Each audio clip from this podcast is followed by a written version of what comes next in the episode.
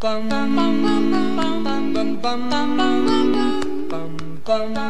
忙打老虎，今晚打老虎，我是阿法，我是星星啊。Hello，各位听众朋友们，大家好。大家好，我们今天呢要来跟大家分享一个大家小时候都有听过的故事，但可能今之已经时间长久忘记了，是二十四孝里面的舜帝孝纯孝的一个故事。那嗯，它是在呃呃一样是在东华大帝的经文里面，他有举例，就是说，哎，我们要向谁就是学习谁的行为举止。啊，什么样的故事？那就有舜帝纯孝这样的经文在呃这个经文里面。那我就想说，把经文里面提到的故事呢，跟大家分享。那我们一样可以就是集思广益，从呃历史的故事里面去思考，说有什么样的智慧，然后值得我们学习，值得我们警惕。嗯嗯嗯，对。那我们就先来介绍这个舜帝的故事。好的。那在上古时代的舜呢，是以孝著称的。那他的孝最可贵之处呢，就是难行能行。那舜还在很小的时候呢，母亲就不不幸的过世了。那舜的父亲呢，就再娶，生了一个儿子，叫做象。那继母其实很讨厌舜。那像舜的父亲说了很多他的坏话。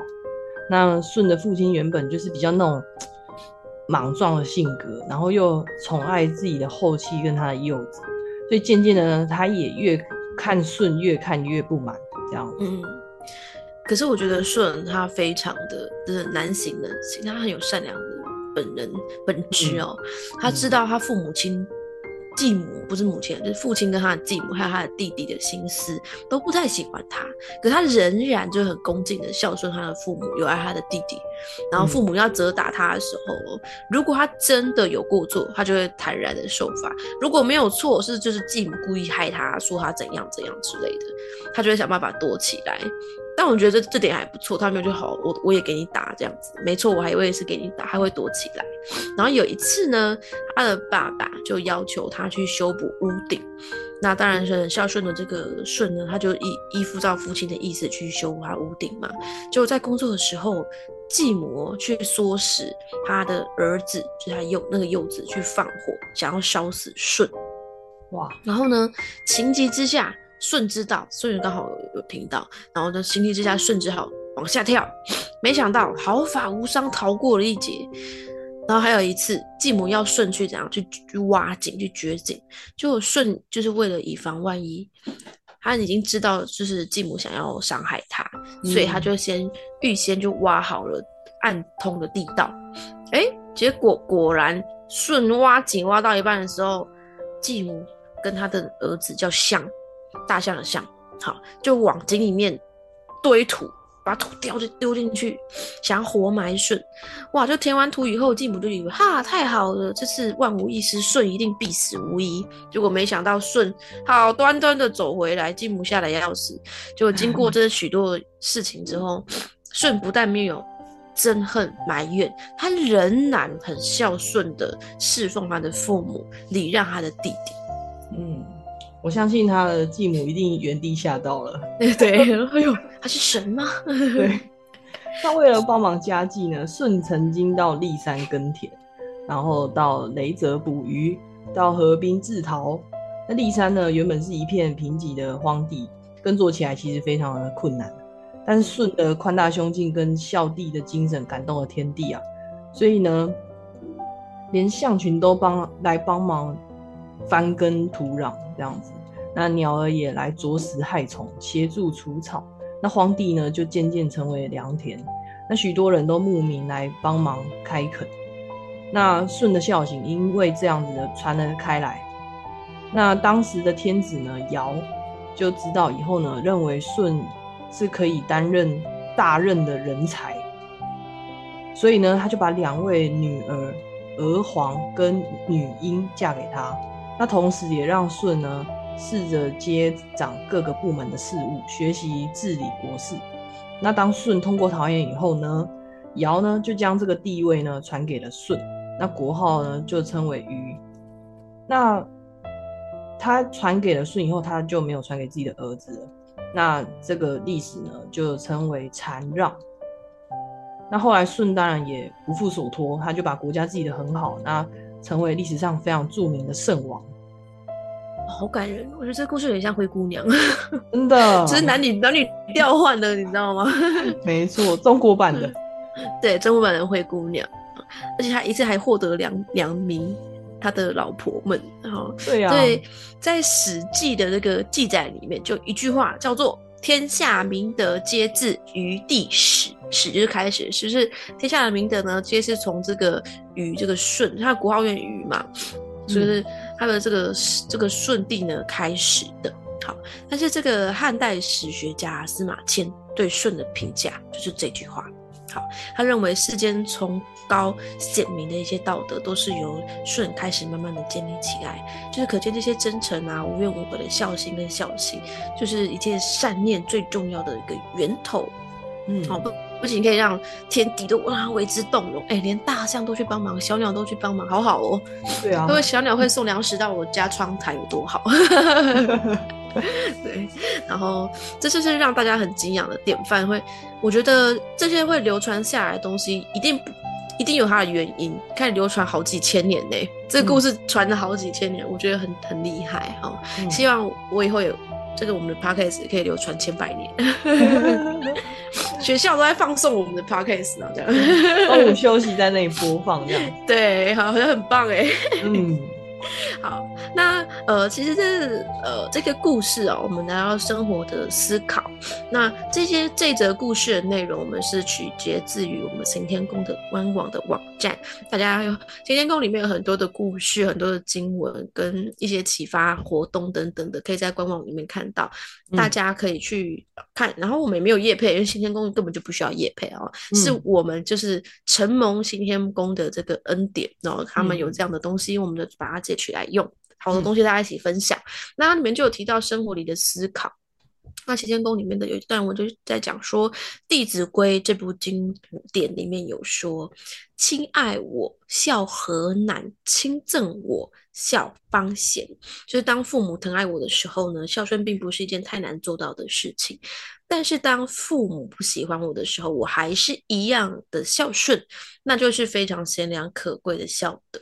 好，所以就是如果父母相处的时候发生一些状况，我们就先反省自己的态度，然后再慢慢的放下我们心中的不平啊、怨恨啊，用同理心去包容他，体会父母的情绪跟想法，那就只要用比较一些委婉啊、温和的语气跟态度，还有耐心的对待父母，跟父母沟通。那我相就是相信，久而久之啊，就是嗯。人是会被感应感改怎么讲，会被环境所感染的。好，他们一定可以理解我们的意义。那当父母有所过失的时候，我们也要适度的去规劝，或是及时的去制止他们。然后用心的去跟他们沟通，帮助父母向善，走回正道，这才是真嗯正的孝行。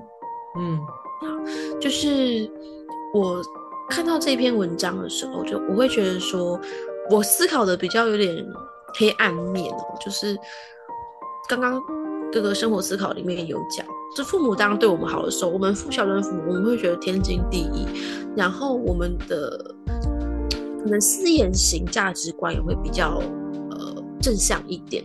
但我想到的是比较黑暗面，是当孤儿的时候，或者是当你的父母是家暴父母的时候，那样的孩子的内心其实很多黑暗面。那他们又要怎么去，还是很爱他们父母跟孝顺父母？我觉得还有一个更点是，他们很难爱自己。嗯对，就是这一层这一层次的东西，让我觉得，哇，好像有一点困难哦，在他们的人生当中其实是不容易的。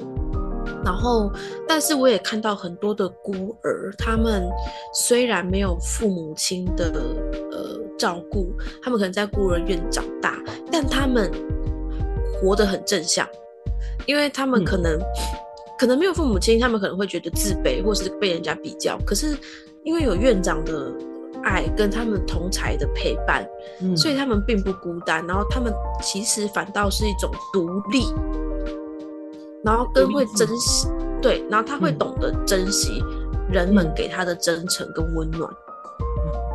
可是他们有一道墙是他们不会随便给予温暖，就会有一个防护罩这样，嗯。这样，嗯但他们也会愿意去帮助弱势的族群，所以我就我就后来想说，好像也没有什么好比较，或是只是觉得好像。好像用一种同情的方式去对待他们，因为嗯。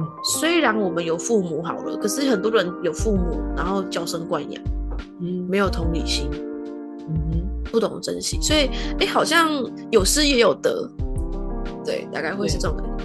可是真的比较可可能比较难跳出来的，我觉得是家暴的那个心理，就是你要怎么样被家暴了以后，你还要很孝顺你的父母，嗯然后帮愿意帮助父母走出他们家暴这样子不正确的行为，我觉得是蛮有挑战性的。但我后来会觉得说，就有点像是我们之前一直去呃疗愈过去的内在小孩。我觉得不管是家暴哈，我觉得暴力是一种伤害，然后情绪勒索更更是一种内心的伤害。那有一点像是呃。我啦，我自己的想法是说，我的像我妈妈对我的情绪勒索，我会是反过去站在她的角度去想，说她那时候为什么会这样，她是遇到了什么困难才会有这样子的反应？因为一般正常人不会有这样子的反应，她一定是某个地方卡住了，她自己没办法解决，所以她用这样的方式来对待你，嗯哼所以你就会产生一种慈悲跟同理心。那再去疗愈你自己内心那一块伤痛，这样子。那我有遇过，我有录遇过朋友是他从小被他哥哥打，打了六年，他都不敢讲，被打而且是莫名其妙的被打，就是哥哥放学一回来就打他，哎。就把他在学校遇到不公平的事情发泄在他身上，发泄。哦。对然后后来才知道他哥哥被霸凌。哦。对，所以他那可是我觉得他们是到二十几岁、快三十岁的时候才真的跟自己和解，然后他哥哥已经忘记他小时候打他的事情了。嗯哼对，可是他到了这时候，他才跟跟他哥哥讲，然后他他才跟他哥哥和解，然后才知道哦，原来他哥以前是被霸凌，他才懂有了那份同理跟慈悲心之后，他才先原谅他哥哥，然后原谅他自己，然后跟自己和解。嗯对，所以我觉得用这种方式或许是一个方法啦。嗯，对啊，我觉得，嗯，就像我们冥想也可以这样做，就是冥想到一个程度之后，我们也可以做一个疗愈自己内在小孩的一个动作。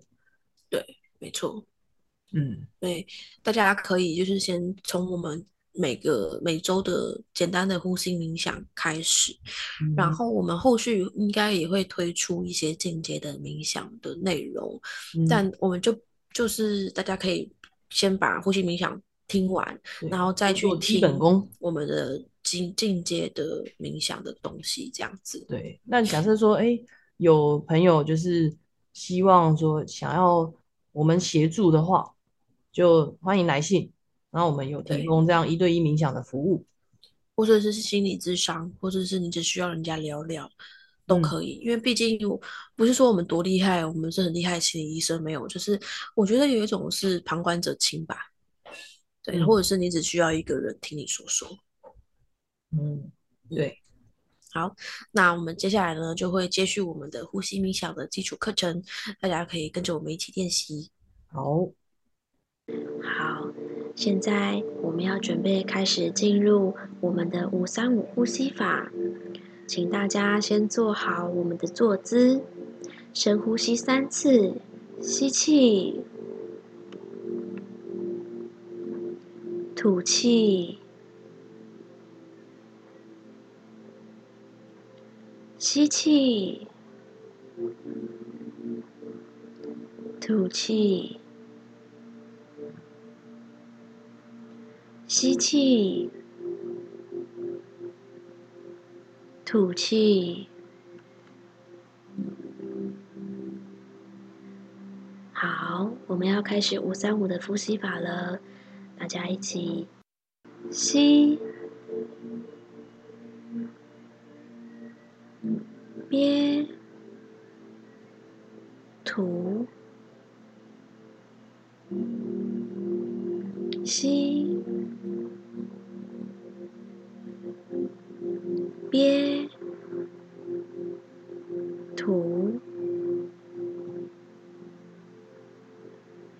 吸，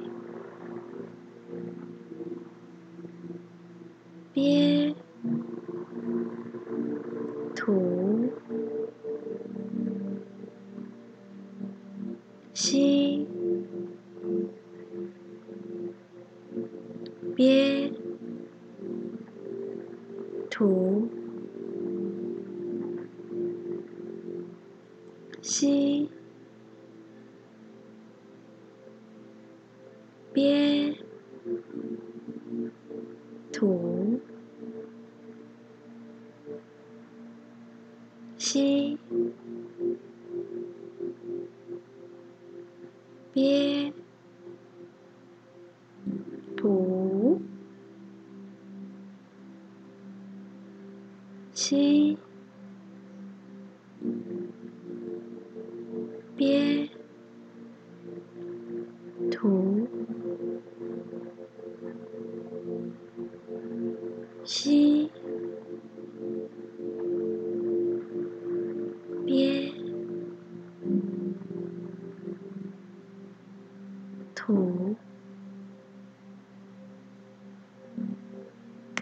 吸，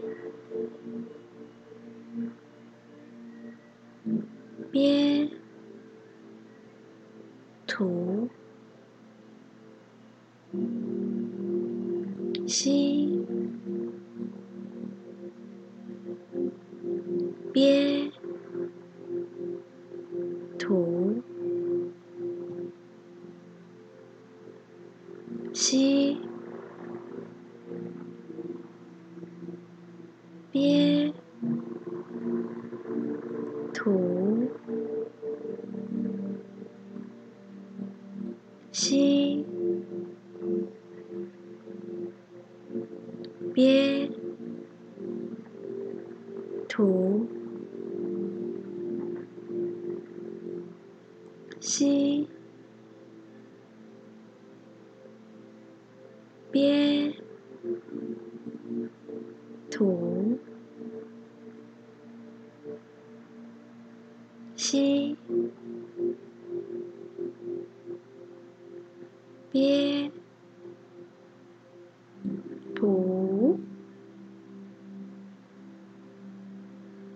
七。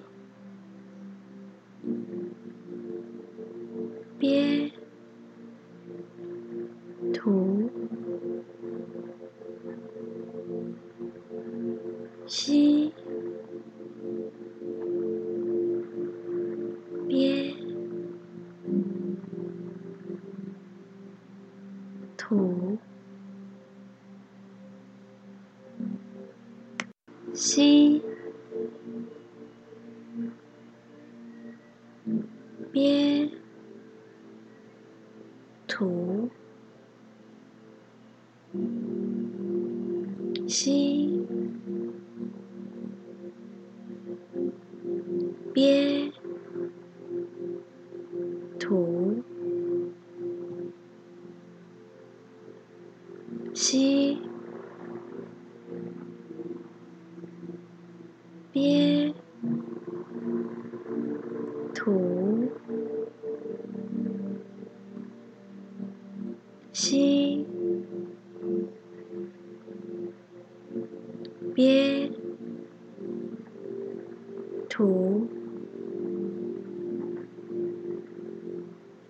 吸，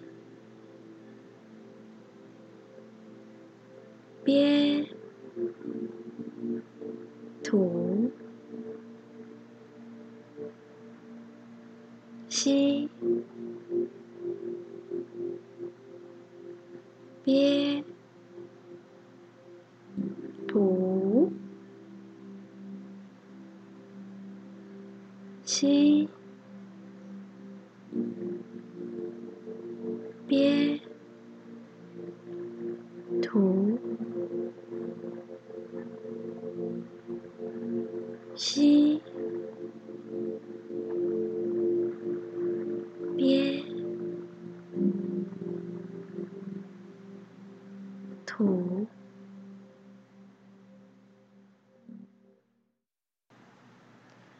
好，我们慢慢的睁开眼睛，将意识拉回来，看看眼前的环境，听听周遭的声音。我们用平静的心来感受一下呼吸冥想的感觉，感受一下自己与自己独处的感觉，感受一下我冥想前与冥想后的差别。感受一下此时内心的感觉。我们希望透过冥想的计划，能够帮助大众找回内在的平静、安宁与和谐。祝福大家能够安好、自在、圆满、快乐。那我们下一集再见，谢谢你的收听，我爱你们。